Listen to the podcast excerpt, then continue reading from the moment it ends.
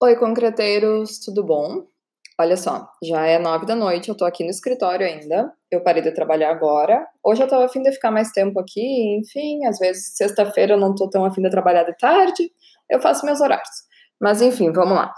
Uh, espaços pequenos. Socorro, socorro, socorro. Todo mundo me pedindo socorro. Lu, dá dicas para espaços pequenos, dá dicas para espaços pequenos. O que eu faço com a minha sala pequena, com a minha cozinha pequena, com o meu escritório pequeno, com o meu quarto pequeno? Tá, vamos lá então. Primeiro ponto é definir como você usa esse espaço, tá? Se é uma sala, o que que tu mais usa na tua sala? Tu fica mais tempo no sofá vendo TV? Tu fica mais tempo o que mais que dá para fazer numa sala. Sei lá, se for sala de jantar muito, tu fica mais tempo sentado na mesa de jantar lendo, trabalhando, ou de repente tu fica mais tempo numa poltrona uh, lendo. Se é uma cozinha, tu fica mais tempo cozinhando ou comendo. se é um quarto, tu fica mais tempo dormindo, sim, provavelmente, né? Uh, se é um escritório, tu fica mais tempo trabalhando em pé, tu fica mais tempo trabalhando sentado, fica mais tempo em reunião, como é que é? Tá? Assim, tu já consegue zonear os teus espaços de permanência e os teus espaços de circulação dentro do ambiente, tá? Essa setorização é fundamental, principalmente para espaços pequenos, tá? Segundo ponto é tu fazer uma triagem das coisas que tu tem nesse espaço. Deixar, tentar deixar ele menos menor, menos menor possível, através de limpeza, tá? Tirar tralhas do caminho, né? Uh, definido o que fica e o que sai, e qual espaço que vai ser destinado ao quê, tipo, ah, eu adoro ficar na minha poltrona lendo. Eu vou privilegiar a minha poltrona na hora que eu for distribuir os móveis, né? Eu vou fazê-la primeiro. Ou sei lá, eu tenho uma sala de jantar, mas eu uso mais essa sala para trabalhar. Então, tu posiciona a tua mesa numa posição estratégica, talvez mais perto de uma janela, enfim, tá? Começa sempre organizando o que é maior, que são os móveis, né? Uma dica bem legal é tu medir todos os teus móveis que tu quer dentro do espaço e brincar com fita crepe. Pega a fita crepe e vai medindo, mede os móveis, uma trena, né? Todo mundo tem trena, pelo amor de Deus. Pega uma fita crepe e vai marcando no chão a mesma medida que tu tirou lá na trena dentro do espaço. E assim tu vai brincando. Se tu conseguir deixar o espaço vazio para fazer isso, daí tu vai brincando de dispor os móveis. Aí não precisa ficar arrastando tudo e testando mil vezes, tá? Essa é uma dica bem legal. Um, agora a gente vai partir, depois que está definido os móveis, a gente pode pensar nos objetos menores, tá? O que que tu precisa armazenar, o que que tu precisa que fique mais a, mais à mão e o que que tu não usa mais, tá? Minha dica para armazenamento é aproveita o teu espaço aéreo. Aproveita esse espaço. Praticamente todos os ambientes que a gente olha sempre tem um espacinho sobrando entre a porta entre o final da porta e o teto, uns 20, 30 centímetros, se não mais que isso. Usa esse espaço aéreo, dá espaço para colocar uma prateleira e guardar coisas ali que não são de uso diário. Super tranquilo. Eu fiz isso no meu home office, em toda a volta do meu home office, eu coloquei prateleiras altas e enfiei um milhão de livros lá dentro, um milhão de livros que antes estavam entulhados no armário. Então, tipo, eu liberei um espação do meu quarto para fazer esse home office, tá? Vamos dar umas dicas assim de móveis para cada tipo de ambiente para vocês se acharem aí, tá? Para salas de estar, algumas dicas rápidas. Usem sofás e poltronas que têm os pezinhos aparentes, tipo que eles ficam, o sofá fica alto do chão, vai dar uma vai dar uma sensação do espaço ser maior porque tu enxerga o piso passando ali, dá uma continuidade de piso, enfim, fica legal. Evitem hack de televisão. As pessoas têm mania de comprar hack para televisão. Aquilo lá é um trambolho e aí tu começa a enfiar coisa para dentro. Gente, bota a TV na parede, faz uma tubulação aparente com spray ou coloca um painel fininho e uma prateleira alta para os aparelhos, porque é tudo por controle remoto, ninguém precisa ter acesso fácil aos aparelhos e pronto, tá? Uh, evitem mesas de centro também, quando a sala de estar é pequena. Usem mesinhas laterais, que elas possam ser deslocadas conforme a necessidade. E tem umas mesinhas de encaixe bem legais que eu uso bastante também. A mesa Helena, sem H. Helena, da Mobile. Eu uso bastante ela porque ela se encaixa na lateral do sofá, não ocupa muito espaço e quando precisa tu tira ela dali. Tá? Dicas para sala de jantar.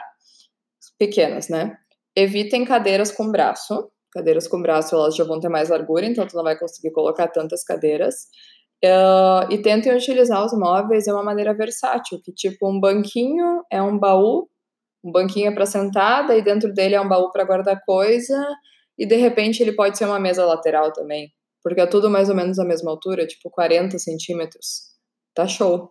Cadeiras empilháveis, de repente, é legal. Tem um modelo que é a cadeira Alegra, que ela é de polipropileno e ela é empilhável. E ela é do material plástico resistente, ela não é cara, ela tem várias cores e ela é super style. É uma dica legal aí para vocês.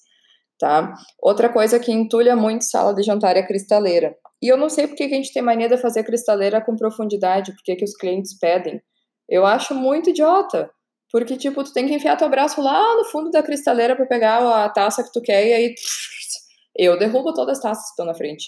Então, eu prefiro mil vezes fazer uma cristaleira bem estreita, tipo 15, 20 centímetros, o suficiente para minhas taças, e compro uns suportes que existem prontos e acomodo os pratos de pé. Assim eu, eu não perco o espaço. E daí eu consigo até, de repente, dependendo do espaço, fazer essa cristaleira espalhada por toda a parede, com pouca profundidade. Ela vai passar desapercebida ali, vai ficar super show. Um, outra dica legal para a sala de jantar é usar mesa redonda.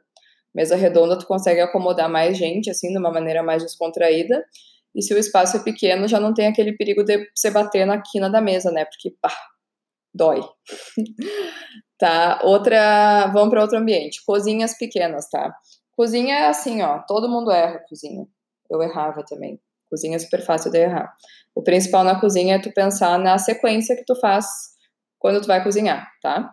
Uh, tá, primeiro tu chega com as compras no mercado, ou chega com as compras em casa, enfim, e tu tem que armazenar elas, né? Então, primeiro tu tem que ter um espaço de armazenamento, a geladeira e mais uma mini dispensa, um espaço para armazenar. Depois que tu tira, tu guarda as compras no mercado, tu vai pegar alguma coisa, vai lavar ela, então em seguida pode ter a pia, vai preparar ela, cortar, enfim, para depois cozinhar e só depois servir. Então, pensem nessa sequência na hora que vocês forem distribuir os móveis e os utensílios de vocês, sabe? Primeiro tem que ter a geladeira, depois tem que ter a pia e só depois cooktop, forno, fogão. É essa a ordem para a cozinha ficar mais funcional. Uh, e se tu tiver uma cozinha integrada com a sala e as duas forem pequenininhas, é legal de tu usar os mesmos materiais nas duas, mesmo revestimento, ou mesma cor, enfim, vai dar uma ideia de que é um ambiente só, porque ele é, né, um ambiente só, mas vai dar uma sensação mais legal de amplitude, tá? Outra dica bem legal para cozinha aí que eu não entendo por que, que a gente faz isso. Gente, a gente não precisa guardar todos os pratos, taças e coisas e louças da vida na cozinha. A gente pode guardar tudo na sala de jantar, se tiver uma sala de jantar, né? E aí deixar a cozinha só porque tu usa dentro da cozinha mesmo. Essa é outra dica bem legal. Um, agora, se o teu ambiente pequeno, que tu tá me ouvindo aí, já tá pensando o que que tu vai fazer, se teu ambiente pequeno é teu quarto, seguem algumas dicas aí mais específicas para ti também. Primeira coisa em quarto, evita criado mudo, que ocupa um espação, tá? É legal colocar só uma mini prateleirinha presencial, assim, do lado da cama. Uma prateleirinha pequenininha. Um nicho, alguma coisa pequenininha ali de apoio. E em vez de utilizar abajur, né, luminária de mesa, dá para colocar uma arandela na parede, com o fio aparente mesmo. Eu já fiz isso várias vezes no Instagram, vocês já devem ter visto. É uma solução que vai te poupar espaço ali. Tu vai ter uma área de superfície maior para colocar teu celular, teu livro, controle remoto, controle do ar-condicionado, enfim, tá? Uh, outra dica, tipo, super óbvia para quartos é ter uma cama baú, né? Para guardar tudo dentro desse baú. Se tu puder ainda melhor que isso, melhor que o baú, eu acredito que é ter uma cama feita de marcenaria sob medida, que no lugar do baú tu pode fazer gavetas, porque daí tu puxa um, um pouco de cada vez, não precisa erguer a cama inteira, e daí tu pode dividir as gavetas conforme a tua necessidade dos teus utensílios. Essa é uma dica bem legal também. Uh, ah, se tu dorme sozinho, também dá para te considerar encostar uma das laterais da cama na parede, né? Uh, outra coisa, todo mundo, ah, vou morar sozinho, vou fazer um quarto super style, vou colocar umas araras e tal. A arara é outra coisa que super entulha o espaço. Substitui a arara por uns cabideiros de parede. Quando, de repente, até um cabideiro que vem do teto, que nem eu já fiz em projetos Tipo, tenta deixar a tua área ali da circulação, teu campo visual mais livre, tá? Bom, enfim, dicas gerais de móveis dadas. Agora a gente vai para cores, revestimentos, iluminação, acabamentos. Uh, para espaços pequenos, salvo, alguns clientes que, que pedem ou que eu quero ousar um pouco, a minha dica é evitem grandes contrastes de cores e materiais. Evitem muita mistureba, tá? Vai deixar o espaço menor ainda. E outra, tá super em alta hoje fazer espaços monocromáticos. Dá uma pesquisada aí na internet, escolhe uma cor e, e pesquisa. Se joga aí num Pinterest da vida. Compra tinta, spray, taca spray em tudo e era isso. Exemplo. Ah, eu preciso acomodar um monte de objetos numa prateleira. E eu gosto da cor terracota, meio apagada, assim. Evitem cores muito vivas, tá? Sempre pesquisem na paleta um tom mais apagado daquela cor. Tem uma seção das paletas de tinta que é cores neutras. Dentro das cores neutras tem um monte de cor. Cor tipo verde, laranja, rosa, azul, amarelo, só que tudo puxando um pouco pro apagado. Uh, isso é legal de usar também, evitem cores muito vivas, tá? Um, exemplo, cor terracota, que eu tô super fã de terracota agora. A parede de fundo eu vou pintar terracota, eu vou comprar umas cremalheiras, tipo, que são de pendurar prateleira, aqueles trilhozinhos. Vou pintar com spray terracota. Vou pegar as prateleiras, vou procurar uma lâmina, eu vou pintar também da terracota. Vai criar, tipo, um plano de fundo ali, tudo terracota. Ou tudo a cor que tu quiser. Mas, enfim. Uh, tá, agora que eu falei de planos de fundo, vamos falar um pouquinho sobre pintura, tá? Eu vou repetir o que, que eu falei no outro podcast aqui. Que o problema não é a cor, pode escolher a cor que tu quiser. O problema é a maneira de aplicar no ambiente, tá?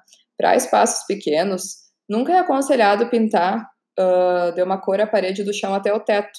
Vai deixar o espaço mais afunilado ainda.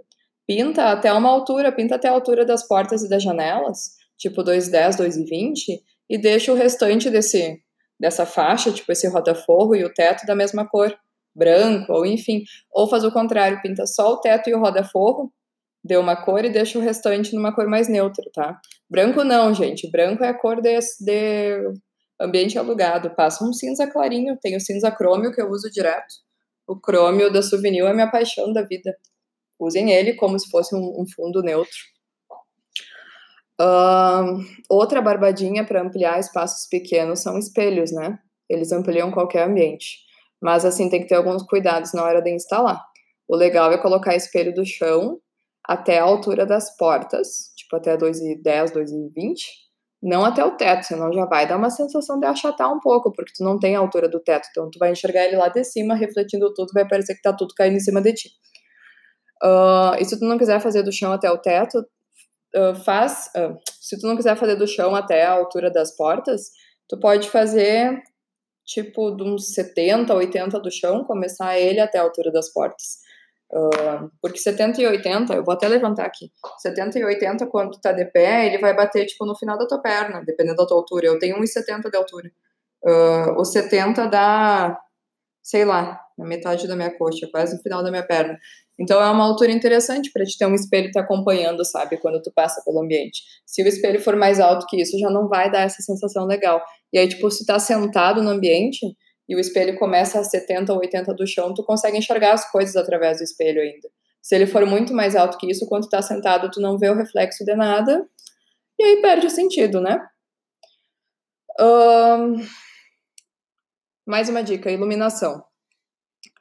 Para fazer o teu ambiente parecer maior, tá? Quando o espaço é pequeno, claridade e luz. Simples assim, tá? Procurem lâmpadas de luz de cor neutra, temperatura de cor neutra, que é uns 4 mil K, tá? Nunca usem luz fria, gente. Luz fria é muito feia, é muito horrorosa, não usem. Usem luz neutra e usem luz mais quente, tipo 2700K, 3000K, tá? K é Kelvin, que é a temperatura de cor. Acho que é Kelvin, Jesus. Falei merda, será? Eu vou até olhar. Temperatura de cor Kelvin. Uhul! Acertei. K é Kelvin, tá? E outra coisa bem importante, não comprem lâmpadas pela potência dela, tá? A potência não quer dizer nada, a potência é só em relação ao gasto energético dela. Procurem sempre modelos que tenham a indicação de quantos lumens tem, porque o lumen é a quantidade de luz que é emitida por aquela lâmpada para todas as direções. Então, uma lâmpada com mil lumens vai emitir uma luz bem legal, por exemplo. Se ela tiver uns 700 lumens também, se tiver 400 já é uma lâmpada mais fraca. Enfim, tu consegue tirar um parâmetro ali. Mas aí para fazer isso mais detalhado, só fazendo um projeto lumínico completo. Uh, mas na iluminação, eu, tá? Eu, Luísa, acho que é melhor pecar pelo excesso, tá? Colocar luz demais, depois qualquer coisa tu tira uma que outra. Porque se tu coloca, se tu calcula mal a luz, pá, fica muito péssimo o espaço. Então taca a luz aí por tudo. Usa no teto, faz arandela na parede com o fio aparente, bota abajur, faz um pendente caidinho num canto, faz aquelas luminária aranha ramificada para espalhar luz pelo todo o ambiente, ou usa trilho, enfim, tem várias soluções, mas tenta iluminar bem o espaço, tá? Um, quanto à organização de objetos, tá, para espaços pequenos, evitem deixar esses objetos à mostra, tá? Isso vai só entulhar e poluir visualmente o espaço. Tentem fazer móveis fechados, aéreos, armários, para esconder tudo o que vocês puderem, dar uma sensação de limpeza visual e isso vai ter trazer uma sensação de espaço mais amplo. Tá, pessoal? Então, espero que vocês tenham gostado e entendido as minhas dicas. Eu não sei se eu falo muito rápido, se eu falo devagar, se eu falo coisas coerentes, mas é o que eu penso e é o que eu explico para as pessoas e é o que eu justifico para os meus clientes quando eu estou criando e é o que eu analiso por aí. Eu gosto de viajar bastante, então eu fico analisando o que eu vejo que deu certo, eu já anoto para tentar fazer depois, replicar isso. E é mais ou menos por aí que a coisa funciona, tá? Não existe um espaço tão pequeno que não possa ser consertado e melhorado. Tipo, tem apartamentos inteiros em 10 metros quadrados que as pessoas fazem. Então, assim, é usar muito a criatividade e fazer toda essa filtragem que eu dei um, um uma pincelada aí com vocês, tá? Espero que vocês tenham gostado e até a próxima. Tchau!